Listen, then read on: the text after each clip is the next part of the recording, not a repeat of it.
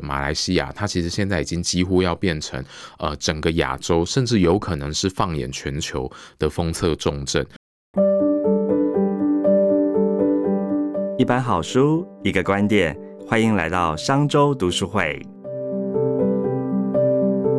各位商周吧的朋友，大家好，又来到我们商周读书会的收书时间了。我们今天要来聊的不是书哦，而是最新的商业趋势。我们要来谈谈《商业周刊》的封面故事——南洋半导体岛链之机。我们今天邀请到《商业周刊》的议题中心主任吴忠杰，忠杰你好。各位听众朋友，大家好。呃，今天邀请到钟杰来谈这个南洋半导体岛链之机哦，其实很大一个原因是因为当美中贸易战持续哦，疫情又加剧了全球供应链的重新分配哦，那经济学人就称到一条替代中国的亚洲新链正在诞生哦，未来几年渴望逐步取代中国成为全球生产制造的中心哦。那这当中呢，像是这个南洋半导体岛链与新制造两大趋势正在浮现哦，它可以是威胁，也可以是台湾要面对变局的最。加机会，所以我们看到这一期的这个商业周刊的报道，就说到，哎，现在是台湾历史上啊最接近东南亚的一刻。这个终结，你可以分享一下台商前进南洋拼供应链的前因后果是一个什么样的大概的状况呢？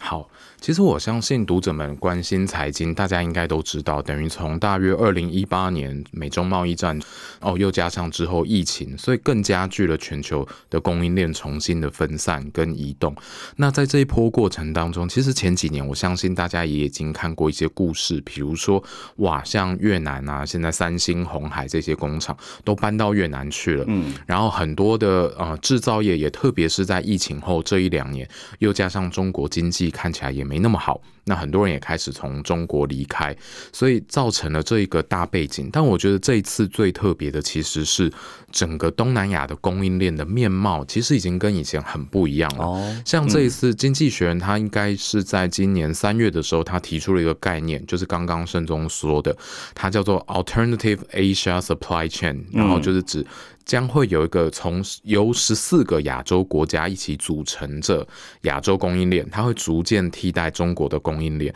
那经济学人它的这个概念呢，它其实并没有特别区分是传产制造业还是是科技业等等。但在这里面，其实我们这一次做这个专题是特别想让大家看见，这里面其实东南亚的科技业正在非常蓬勃的崛起。好，比如说大家以前对越南啊、对泰国或对印尼。的台商面貌或那边的制造业面貌，大概我们一般的想象可能就是呃纺织业、鞋业比较传统，对做食品等等。比如说前几年大家可能都还很有印象，宝城啊，在越南有非常大的鞋业工厂啊等等。可是这几年其实已经看到哇，整个故事跟整个面貌已经完全不一样了。我们这次其实是一个两期的专题，那第一期呢，我们主要是聚焦在马来西亚。呃，我相信应该蛮多人可能去过马来西亚玩，可能去沙巴、沙罗越啊、槟城啊、去吉隆坡啊等等。那大家以前对这边的印象可能是观光、是贸易，或者甚至棕榈树产一些原物料等等。但大家没有想到的是。这两三年呢，马来西亚已经变成了一个半导体重新再飞跃、再发展的重镇哦，高科技都入驻了。对，为什么我们说是一个重新再飞跃呢？老实讲，其实马来西亚它有半导体也不是新鲜事，它大概是一九七零年代末、一九八零年代那前后就开始有半导体，其实几乎跟台湾发展半导体的时期是差不多同一个时期。可是呢，过去这五十年，其实老实讲，马来西亚就是一个很成熟，对，但是。是你不会觉得它是一个特别蓬勃、特别厉害的这种半导体重镇。比如说，假设是拿它来跟台湾、跟这几年很兴盛的中国，或是跟日韩来比，你不会觉得它是一个哇特别在飞速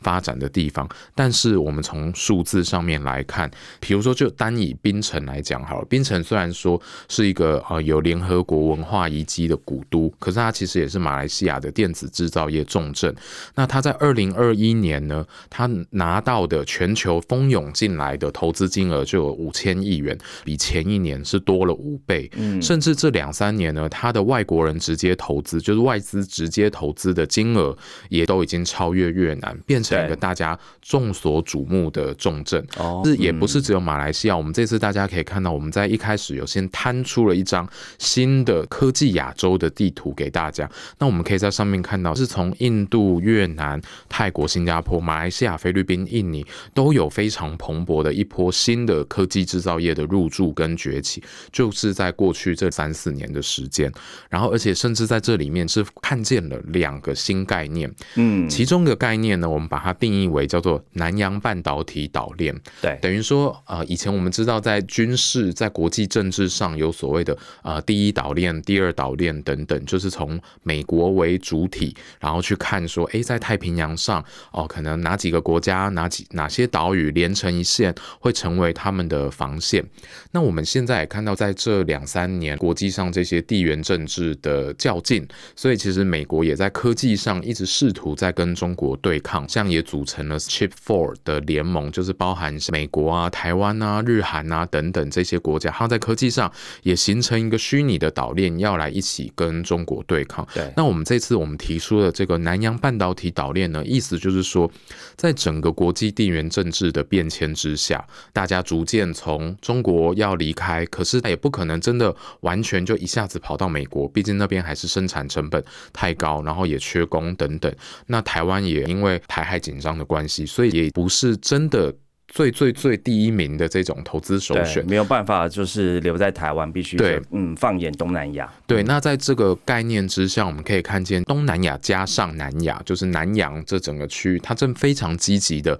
要拼它的半导体产业。那我们就看见，比如说印度，它就是希望可以接棒中国世界工厂的地位。然后越南呢，你不要想说，哎，有红海啊，有三星啊，这些电子。制造电子组装代工好像是比较中低阶的，但没有，其实它早就有 IC 设计的人才，它现在也已经有脑力密集的产业聚落开始在发生。那甚至像 Intel 这个全球最大的半导体巨人，它现在也在。越南投资它的封测制造，更不用说我们这次聚焦的马来西亚，它其实现在已经几乎要变成呃整个亚洲，甚至有可能是放眼全球的封测重镇。嗯，那新加坡也是，它虽然地方小，但是它的晶圆代工、记忆体，然后甚至是半导体设备等等，也都非常的先进，都有制造在这当中。哦，OK，所以这一期的商业周刊，我们看到这个南洋半导体岛链，其实是一个最新的科技制造趋势嘛。吼这个第三。类的半导体封测 IC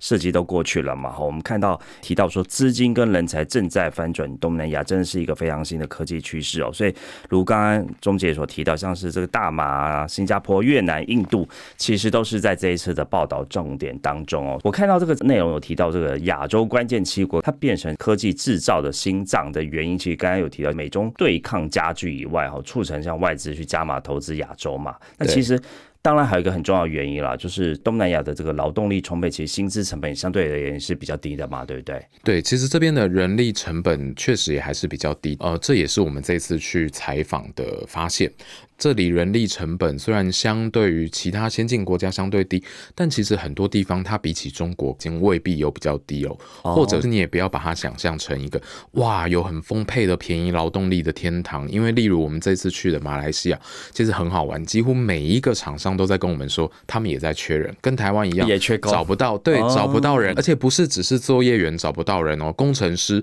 也找不到人哦。为什么呢？一方面是说，呃，里面我们这次杂志也有提到。其实马来西亚也正在面临少子化这件事情。不要以为东南亚国家就代表好像人口充沛，其实没有。另一方面是全世界的年轻人都一样。当现在大家每天都在滑 IG、刷抖音，然后看着这些很 fancy、很华丽的生活的时候，谁想要去工厂里面做无聊的工作？所以很好玩。我们这次像当地人就跟我们说，因为他们的呃工程师如果呃新鲜人毕业就职的话，每个月的月薪换算成。台币大约可能一万四到两万八之间，但是如果你去当 Food Panda、Uber Eats 的外送员，嗯，你勤奋一点跑，你一个月大概可以赚到三万五千块台币。哦，所以比你去上班还多哎，对比你去当半导体业、去当封测厂的工程师，其实薪水还高，所以很多人其实也不想要去电子业。虽然说人力确实也是一个诱人的地方，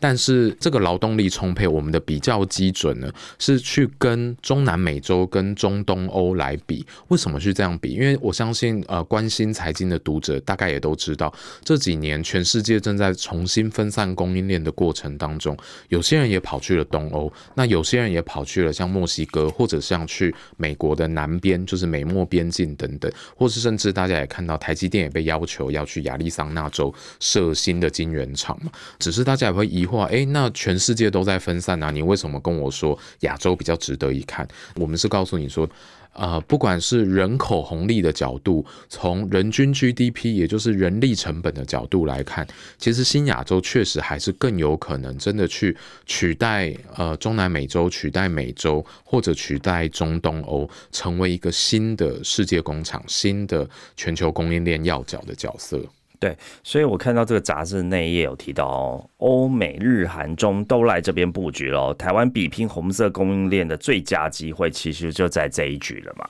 对，这个也是我们这次觉得很有趣，也希望可以让大家知道的一个观念，因为呃前几年我们不得不坦言，在中国。科技发展的越来越进步，然后他们的本土供应链也越来越兴盛，尤其他们有很多国家补助、地方补助的结果之下，其实很多的台湾的电子业、科技业在中国是越来越难竞争的过中国当地，而且甚至连品牌厂都是刻意有意的在扶植中国本土的供应厂商。比如说，我们会看到苹果，它过去几年就很用力的在扶植中国本土厂商，叫做立讯，希望他们可以未来跟红海啊，跟和硕啊这些人可以批底，因为毕竟对苹果来说，他手上有越多筹码越好。对，那所以很不幸的，其实过去几年台湾人在中国是很难竞争红色供应链的。但是现在一个新的好时机来了，等于说。当新的科技亚洲崛起，然后大家在往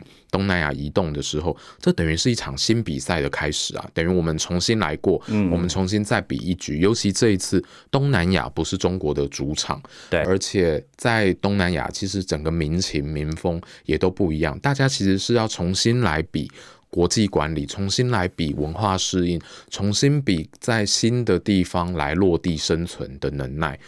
所以我觉得这个其实对台湾的业者来说是一个蛮振奋人心的事情。嗯，所以这对台湾的业者或台商来说是一个新的商业机会哦。所以来这边也跟大家做一个好康的分享，就是刚好现在是商业周刊的周年季，即日起到十月底哦。上周周年庆开跑了，不仅订纸本，就是用数位哦，还有好礼三选一。那优惠的资讯，请看节目的下方资讯连接哦。OK，像刚刚钟姐有提到啊，说这个呃马来西亚其实。在在我们传统的观念当中，哈，去大马都是旅游嘛，也有很多华人这样子。这一次马来西亚在外商的投资其实非常的高。我们来看看它跟越南的比较。其实以前我们讲到越南啊，电子业大家都会说，哎。去越南，但是马来西亚才是默默的赢家哦。尤其这几年，二零年到二二年，马来西亚吸引了大概有九百四十亿的美元的外国直接投资哦。这两年的成长率高达百分之一百五哦。你觉得外商为什么会持续的涌入大马呢？好，呃，外商涌入马来西亚，特别是半导体类的外商涌入马来西亚，我想大概有几大因素。第一个是呃，刚刚有提到，其实马来西亚它是有一个很成熟的半导体产业链，等于在当地也大约发展了五十年，也蛮久了。跟台湾它同个时对，然后特别是以槟城这边来说，当地人他们自己都会说，这里大概有四千个整个电子业、半导体业中上下游的供应链伙伴，所以其实是非常充沛的。我们这次也访了一些全球知名的半导体大外商，比如说有一间公司叫英飞凌。好，这么说大家可能不一定记得它的名字，但是如果说它就是最近台积电去德国设厂的合资伙伴，那大家。可能就更有印象，然后它也是全球在车用半导体啊，甚至我们之前很红的第三代半导体等等，都很有琢磨的一间公司。哦，这些都是亲自访问到。对对对，这次都是我们有在马来西亚亲自采访到。那他们就有跟我们说，他们内部就一直在讨论说，疫情之后，其实全球整个半导体供应链都还是处在蛮紧张、蛮短缺的状况下，即使。啊，我们看到说，哎，前阵子好像景气修正啊，然后甚至库存修正，可是放长来看。大概三五年以后，全球的半导体产值是要翻倍的。嗯，那当你产值翻倍，其实意味着你产能也是必须要有大幅的增加。那所以全球大家都在找地方要想办法扩产。那他们内部就讨论说，哎，那我这个新的厂到底要放在哪里？因为毕竟英飞凌本来也就是一间全球布局的业者，它其实有好多地方都有机会可以去设点。那为什么它最后是接连大概两三年内就两度在马来西亚加码投资？他们说。真的就是最快，那个最快的意思是说，因为这里的环境最成熟，我有最成熟的员工，我有成熟的供应链，甚至我盖厂工人搞不好都跟我比较熟，那一切都可以作业的比较快。呃，我们去采访的前一天就非常巧，他们才对外宣布，他们要在马来西亚再加码，然后去盖一个第三代半导体最新最大的一个生产中心，就在马来西亚。这个厂呢，预计是二零二七年可以。开始真的量产，但是如果你今天把这个厂的投资是放在它全球别的地方的话，他说那大概就是要等到二零二九年才能投产。所以其实这里有成熟的产业链这件事情，对业者来说是非常有吸引力的。对，另外还有一点其实也很重要，等于这个国家其实它在政治上是相对中立的。嗯，虽然说在泛东南亚区域，大部分国家。都还蛮中立，当然我们也许也知道某些国家可能特别亲美，某些国家特别亲中，但大致上来说还算中立。可是呢，所以这边的中立是指政治立场中立，对，等于在中美两大强权之间特别中立。可是即使相对中立，可是我们还是会看到，比如说我举例像菲律宾好了，大家都知道在杜特地前总统杜特地在位时期，菲律宾就非常的亲中，嗯，是。可是，在杜特地之前。菲律宾其实是一个非常亲美的国家，然后呢，在杜特地的最末期，它其实又变得有点亲美了。那 到现在换马可是又是整个往美国倾斜，所以你会看到菲律宾其实它是一直在两边打摆子。嗯那另外我们也看到像越南也是，它就一直跟中国维持一种又爱又恨、很纠结复杂的一种情感。对，那或者我们甚至看到像以前柬埔寨、辽国是非常亲中的国家，可是其实这几年他们在政治立场上也有一些。松动，但总之我想说的是，其实别的国家也都会有这种打摆子的状况，但马来西亚其实蛮有趣的。虽然说他的老一辈在文化思想上好像人。比如说马来西亚华人会比较轻重一点，可是你会看到这个国家在它实际作为上，经济作为、政治作为等等，近几年其实是一直相对蛮中立的。那这个就成为刻意去讨好哪一边？对，这个其实就成为它在国际上吸引外资很重要的一点，因为大家会认为我把钱放在这里，我把我未来的生产工厂希望放在这里，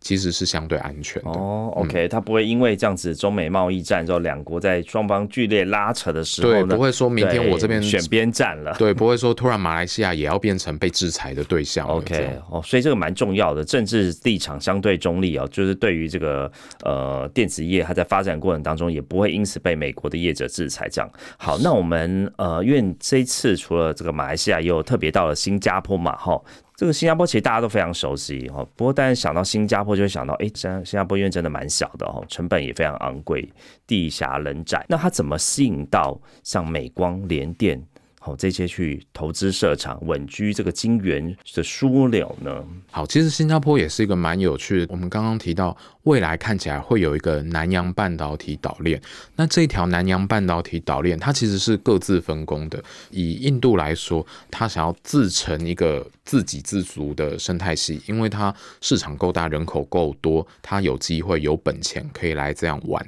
但是其他国家大概可能都没有办法像印度这样这么样的自成。成一个生态系，所以我们会看到，像未来有可能 IC 设计，然后部分的封测。会出现在越南，然后马来西亚也是，可能是封测跟部分的 IC 设计。那新加坡很有趣，它可能会扮演的角色就是少部分的晶圆制造，以及它会是整个南洋半导体岛链的枢纽。所谓枢纽的意思，其实是我们看到很多跨国企业，它会选择把它的亚洲总。亚洲总部设在新加坡，因为可能前几年亚洲总部要么设在中国，要么设在香港，可是现在就是因为整个政治局势的关系，很多人都开始会把亚洲总部设在新加坡，因为新加坡本身它本来就有一个非常好的金融体系，然后它有很好的经贸条件，它也是很好的地理位置，所以其实它看起来接下来就会成为一个这个整个南洋半导体岛链的经贸枢纽，以及很多人的大脑之所在。哦，OK，了解。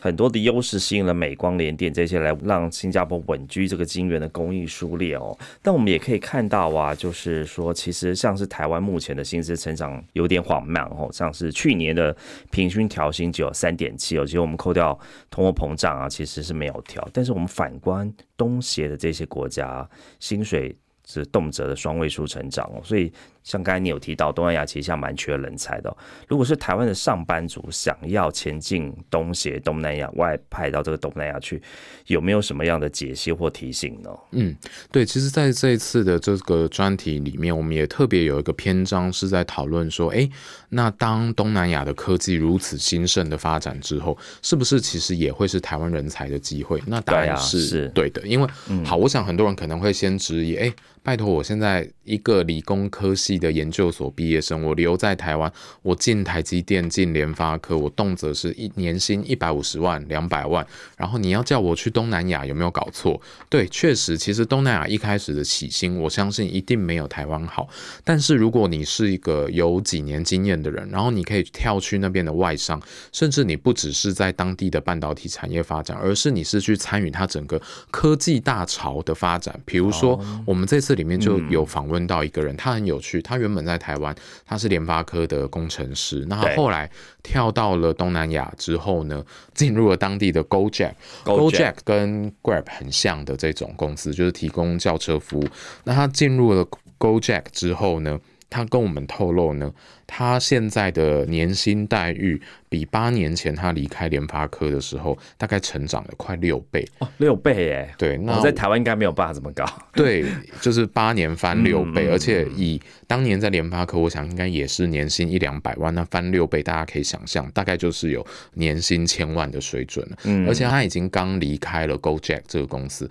但是他还是会继续待在印尼去找其他的机会，因为他自己分析，他说。首先是这里的成长性、跳跃性还是是非常高的。再来是。你拿这样子的薪水，你在印尼过的生活比过在台湾过的生活好太多了。嗯，因为像他跟他太太其实是双薪家庭，那小孩总得要有人照顾嘛。他在印尼，他可以请保姆、请家教、请厨师、请帮佣等等。哦你的生活是可以过得比在台湾滋润非常多。这物价水平比台湾低，这样子。对，因为毕竟所以钱比较好用。对对对，你钱在那边就是比较好用这样，而且还有。包含小孩子的教育也是，因为当地的国际学校、国际教育其实是非常频繁的，而且你在当地小孩子成长过程，你是可以接触到来自四面八方各种人，然后各种文化。其实他觉得在那边会受到的熏陶跟视野会比在台湾更丰富，所以他其实也决定说他会继续留在印尼当地。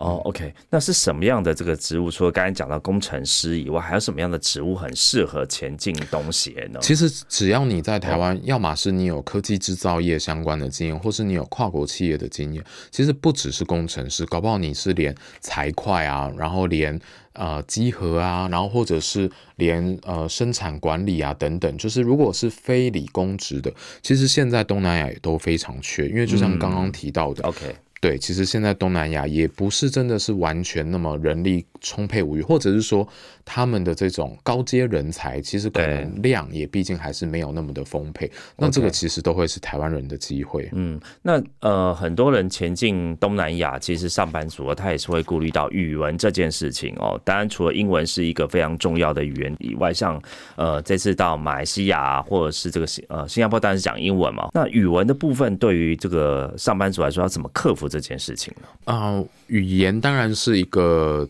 基本门槛，但老实说，语言不是最重要的门槛。那我们这次也采访了很多专家，他们会建议，如果真的有心，不管是去东南亚，或者说去国外外派发展的人，语言是一回事，但你更重要是要问你自己真的适合跟想要这样子的环境跟职业吗？比如说。你是不是一个会为了变动而感到兴奋的人？对你是不是一个喜欢跟他人交流的人？你是不是一个对异国文化很能接纳、很能包容、你很 open minded 的人？其实这些事情可能都比语言这件事情更重要，因为毕竟语言真的就是一个工具，是可以练习的，对，可以学习但性格可能比较需要去慢慢磨，所以这件事情反而更重要。不过也想要补充跟大家说，其实大家也不要想说，哎，那我去东南亚，万一我真的。六年八年十年后，我想回台湾会不会回不来？也不用担心，因为一方面大家也知道台湾现在缺人缺成什么样子，另一方面是像我们刚刚提到的，在印尼的 GoJack 的这位受访者，其实他前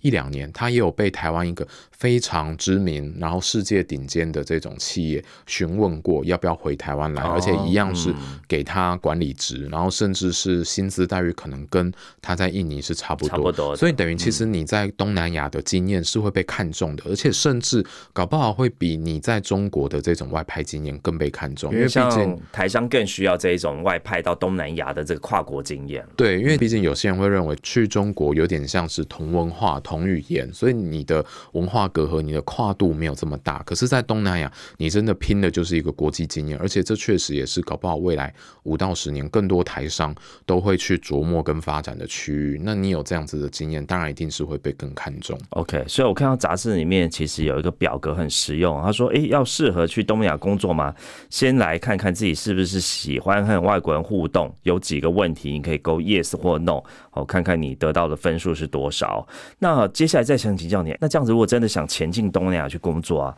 还有什么方式？是就透过呃人力银行去投履历吗？这是一个这是一个最好的方法吗？呃，人力银行投履历可能是一个最基本的方法，但其实我们这次也采访到蛮多专家，他们其实。都更推荐，也许是要么，比如说你透过呃，现在不管是脸书啊或 LinkedIn 啊上面，其实你都可以找到非常多这种海外工作的台湾人相关社群。你在那些社群里面想办法找有没有认识的人啊，有或甚至有没有学长姐啊，可以牵关系啊等等。那透过这种呃人脉的连接，然后去帮你推荐内推等等，其实可能会更容易一些。哦，OK，如果你这个透过是人力银行，其实很常常会收到领无声卡，就是这个履历丢出去却石沉大海哦，所以其实最好透过相关的人脉或是社团，哦，这个网络上其实一个人就可以连接到很多不同的人这样子，OK。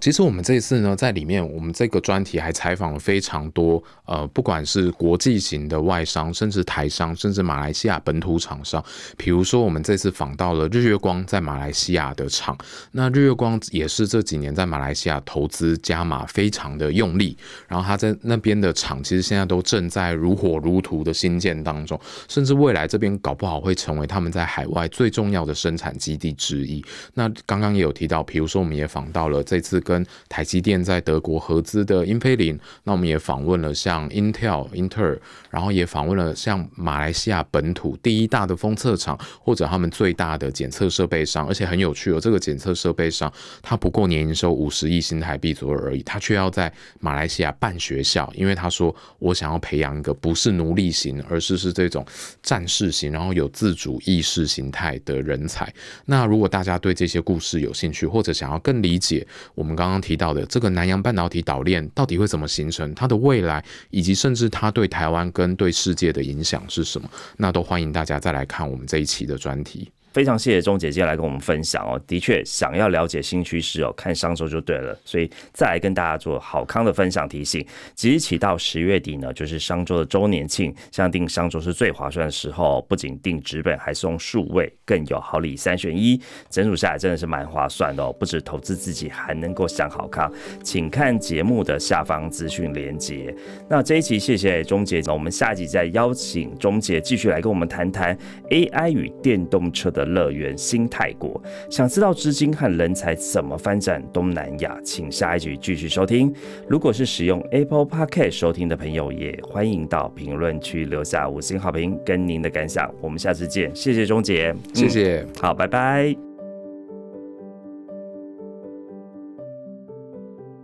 商周读书会集结商业周刊出版的好书选读，邀请您订阅 Podcast 商周吧，或是按赞追踪 FB 粉丝团商周读书会，掌握最新出版讯息。